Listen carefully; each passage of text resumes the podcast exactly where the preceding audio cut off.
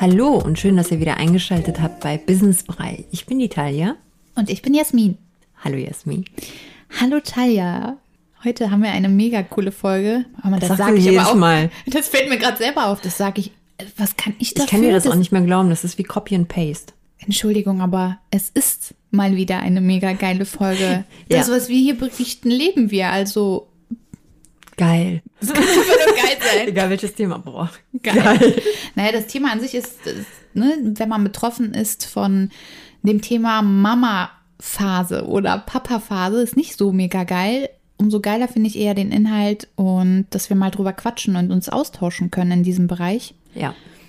Weil ich finde, es gibt einfach zu wenig von außen so redet kaum jemand drüber. Man hört beim Eltern-Kind-Touren, ja, die ist gerade so anhänglich oder mm, nee, der hört auf mich gerade nicht so sehr und der Papa ist voll im Rennen. Und ja, wenn man plötzlich selber betroffen ist, so wie wir aktuell. Ja, ich glaube auch, viele haben eher das Problem, das wirklich auch als Mama- oder Papa-Phase zu benennen. Weil die Entwicklung, die ist so rasant und es gibt so viele unterschiedliche Entwicklungsphasen, oh ja. dass das so irgendwie vielleicht auch parallel läuft und die Leute das gar nicht so als Mama- oder Papa-Phase deklarieren. Außer du steckst so richtig drin. Ja. Ja, da ist wieder das Ding. Ab wann fängt's oder hat's bei euch angefangen? Dass du bewusst mal eine Phase wahrgenommen hast oder also ich glaube, also vorweg würde ich sagen, dass es sich hier immer um Phasen handelt. Also an, an alle da draußen, Phasen hören auch irgendwann mal im besten Fall auf. Aber hey, die nächste das fängt ich, dann wieder Das sage ich mir auch immer wieder. ja. Aber die Beziehung zwischen Mama und Kind, die, ja gut, je nachdem kann es dann natürlich auch der Papa sein, aber wir gehen jetzt mal von diesem Standard, sage ich jetzt mal aus. Klassische ja, Rollenverteilung. Richtig, ist natürlich die Beziehung eine sehr, sehr enge das ist auch schon von der Natur, denke ich mal, auch so angelegt worden. Also gerade wenn man dann halt auch Bonding am Anfang macht oder allgemein Körperkontakt hält, dann wird ja auch das besagte Hormon Oxytocin ausgeschüttet. Ich habe lange gebraucht, um dieses Wort aussprechen zu können. Wir haben vorher noch geübt, ja, und jetzt sitzt es. Und da bekommen natürlich die Kinder ja, Schutz, Geborgenheit und fühlen sich sehr verbunden. Ich sag mal, ich nenne es mal Primärperson. Ja. Und ähm, sehen sich quasi auch als Einheit. Und das ist quasi von Geburt an. Also du hast immer wieder auch im, im ersten Jahr Mama-Phasen oder ich würde sagen, da, wenn, dann gibt es gerade im ersten Jahr die Mama-Phase schlechthin. Mhm. So. Ja, würde ich auch so sagen. Klar, wie du gesagt hast am Anfang, wenn die Primärperson eben halt die Mama ist. Ne? Ja. Also bitte einmal umdenken, wenn ihr Papas zuhören, dann ist es eben halt die Papa-Phase. Im Grunde wechselt sich das ja immer ab. Ja. Nun sind wir ja beide schon über das erste Lebensjahr hinaus und inwiefern verändert sich diese ja, Mama-Papa-Phase? ja, ja, pass auf. Ähm, zwischen dem ersten und zweiten Lebensjahr, da stecken wir ja gerade so beide drin, ist ja die äh, schöne Autonomiephase. Die ist, glaube ich, bei den meisten als sogenannte Trotzphase bekannt. Böses äh, Wort. Finde ich kompletter, ja, Ganz abwertend. Mhm. Also das ist auch sehr, sehr negativ behaftet. Ja. Und man sollte einfach dazu sagen, warum wir das, glaube ich, auch so beide finden, ist einfach, das ist genau diese Phase, wo ein Kleinkind einfach durch sein Verhalten auch zeigen möchte, dass es selbstständig wird und dass es halt was total Tolles. Das ist vor allem lebens, lebensnotwendig. Ja, somit wird halt die quasi die, äh, bleiben wir mal bei dem Wort, primäre Bezugsperson, die das Kind ständig um sich herum hat, ja, braucht das Kind halt nicht mehr. Weil der Radius einfach sich vergrößert. Ja, gut, das stimmt. Das heißt, ab dem Zeitpunkt fangen, ja, fangen die Phasen nochmal auf einem ganz anderen Anders. Niveau an. Mhm. Mhm. Ja, das stimmt. Ja, und dann vom zweiten bis zum vierten Jahr, ja, da würde ich sagen, ist die Wahrscheinlichkeit ziemlich groß, dass es dann halt zu dieser Papa-Phase kommen kann, weil da einfach, ich, ich nenne es mal, Zeit für Abenteuer so als Titel. ähm, der Spieltrieb, der bildet sich halt extrem aus und daher ist es halt auch gut möglich, dass der Papa da einfach höher am Kurs stellt. Die toben, die, äh, ach, wir wissen ja alle selber, die, die Männer sind dann einfach nochmal Kind und äh, ja, das gefällt den Kindern natürlich total. Die verbinden damit halt genau das, diesen Spieltrieb, äh, der Papa lebt denen vor, weißt du, wie ich meine? Klar kann auch das von Familie zu Familie unterschiedlich sein. Also es gibt auch mit Sicherheit die Mamas, die da total crazy unterwegs sind, ne? Aber meistens ist zwischen dem zweiten und vierten Lebensjahr quasi die sogenannte Papa-Phase. Klar, das hat auch so ein bisschen damit zu tun, dass, dass ähm, die Mama einfach meistens ein paar Aufgaben mehr im Haushalt ja. hat. Ne? Also das heißt nicht, dass wenn man zu Hause Zeit mit dem Kind m, verbringen darf, dass man nur Freizeit hat. Also der Haushalt schmeißt sich ja nicht von allein. Richtig. Und sobald der Papa dann, wir reden jetzt wieder von der klassischen Rollenverteilung, von der Arbeit nach Hause kommt, ist es nun mal so, dass das meiste erledigt ist. Essen ist schon fertig gekocht und der Papa muss nichts Dolles mehr machen. Also auch Papas machen viel, aber nichts Dolles mehr, sodass die Zeit nach dem Feierabend mit dem Kind zu verbringen ist. Ich meine, total verständlich, dass diese Zeit als, ich muss die ganze Zeit an Indiana Jones denken. Okay. Abenteuerphase, hast so. du es vorhin genannt. ja. Ja, ich glaube schon, dass es qualitativ natürlich eine ganz andere Zeit ist. Also eine Stunde dann in dem Fall mit dem Papa nach Feierabend ist natürlich qualitativ ganz anders. Jetzt acht Stunden mit der Mama, wenn die ganzen Sachen halt auch noch parallel erledigt werden müssen, auch wenn man die Kinder mit einbindet und auch mal mit zwischendurch. Es ist trotzdem der Fokus da nochmal, glaube ich, ein ganz anderer und das kriegt ein Kind natürlich auch mit. Vor allem hat dieser Fokus auch mit Erziehung zu tun, mhm. nicht nur mit Spaß. Ja. Grenzen setzen ja. ist immer nochmal. Ja was anderes als nur Spaß zu haben. Ja. Das muss man an der Stelle auch nochmal betonen. Ja, und dann haben wir noch, ähm, nur damit du es schon mal gehört hast, ne? ab dem dritten Lebensjahr. Ja, was, erzähl mal, was kommt dann auf uns zu? Du hast mir richtig schlau gemacht. Ja, ich habe mich, also gerade, weil es uns jetzt natürlich auch selber betreffen wird und ich das sehr wichtig finde, dass man sich genau mit diesen Sachen jetzt auch im Vorfeld auseinandersetzt damit, da kommen wir noch gleich zu, einfach richtig damit umgeht. Ne? Und äh, ja, ab dem dritten Jahr, ja, da wird den kleinen Kiddies dann wohl auch langsam bewusst, dass es unterschiedliche Geschlechter gibt. Und da wird es dann halt nochmal für diese Phasen ziemlich interessant, weil je nachdem, mit wem sich, sage ich jetzt mal, das Kind dann mehr identifiziert, ist natürlich dann die entsprechend die Phase dann halt ausgeprägt. Aber das kann, das kann halt auch, wenn man eine Tochter hat, kann die sich auch mit dem Papa identifizieren. Also das ist jetzt Geschlechter neutral. Das ist wirklich so ein emotionales Ding, sage ich jetzt mal. Ja, trägt ja auch beides im Endeffekt zur Entwicklung bei. Ich hatte sogar ähm, gelesen, das ist eine Studie aus der Universität aus Amerika, aus Iowa. Und zwar wurde da geforscht, ob ja, die Mutter oder der Vater wichtiger für das Kind ist gerade für die Anfangszeit. Und da muss ich jetzt direkt einhaken zu dem, was du gesagt hast. Es ist für die Entwicklung, die Bindung zum Vater genauso wichtig wie zur Mutter. Deswegen ist es egal, ob die Tochter dann diese Papa-Phase ja, hat oder ja. der Sohn die Mama-Phase. Das ja. hat überhaupt nichts zu bedeuten. Beide sind wichtig, um sich als Mensch komplett entwickeln zu können. Ja, und da fällt mir noch gerade noch eine Sache ein. Man kriegt ja auch von, von der, sag mal, Außenwelt immer wieder auch Bemerkungen. Mhm. Ah, du bist ja ein Papakind.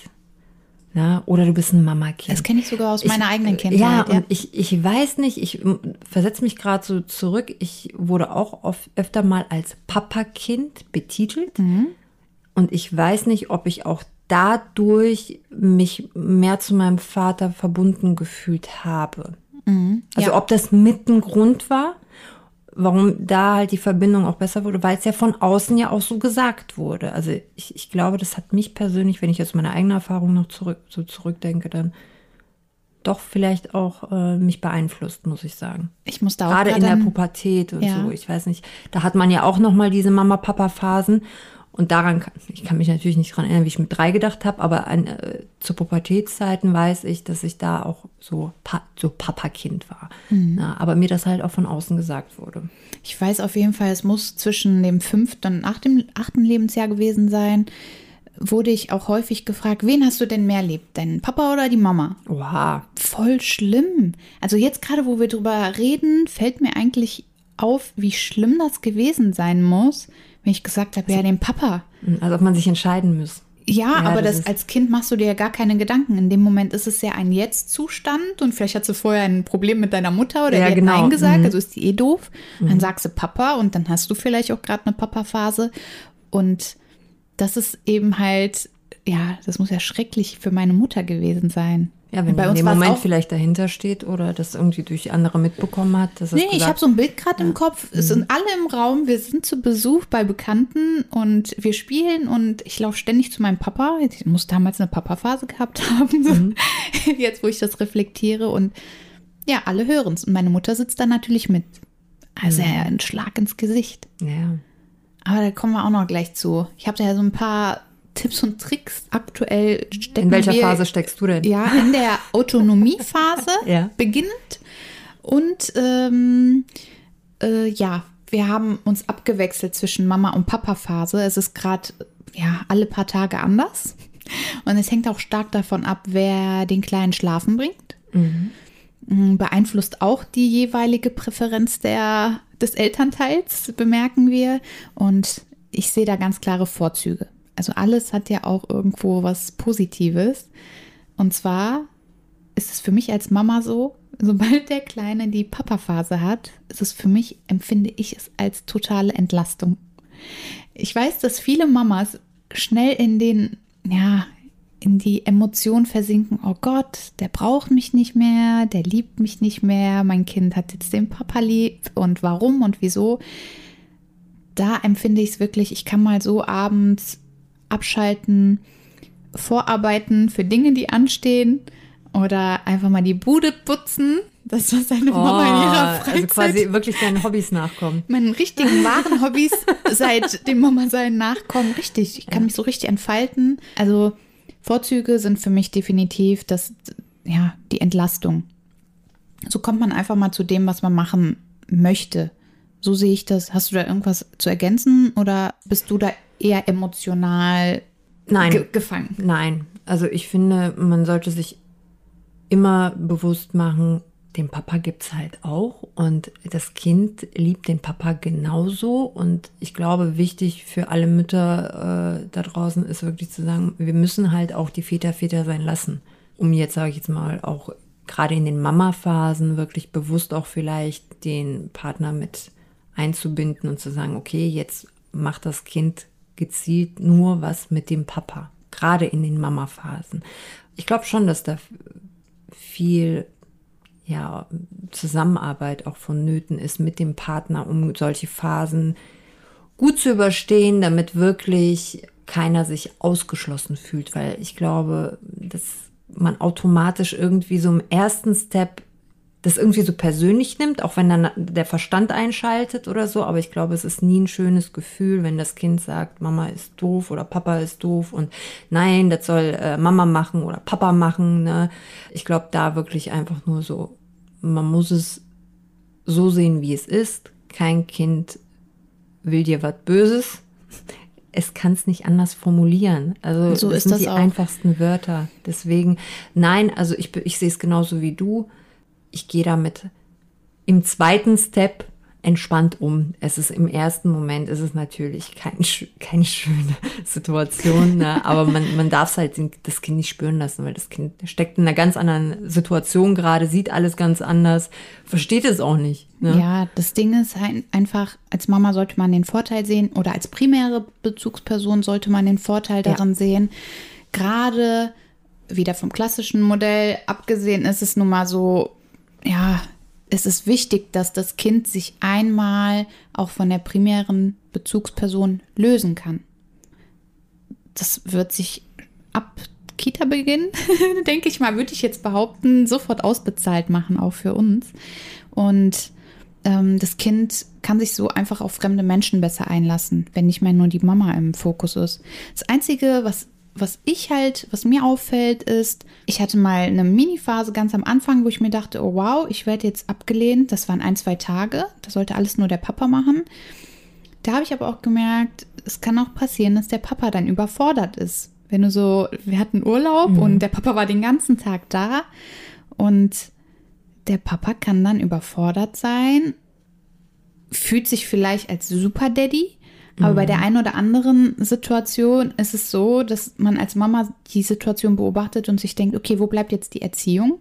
Das hatte ich am Anfang ja. schon genannt, wo ich mir dachte, ja. das ist jetzt, ich werde wirklich was dran zu knabbern haben, wenn der Papa nicht mehr zu Hause ist und ich muss die Situation wieder retten und Regeln einführen und da darf der das und dies und also man muss echt gucken, wie du schon gesagt hast, mit dem Partner viel quatschen und reden darüber, sich austauschen, damit nicht eine Person der Spielverderber wird. Oder aber ganz anderes Thema, damit es keinen Konkurrenzkampf gibt zwischen den Eltern.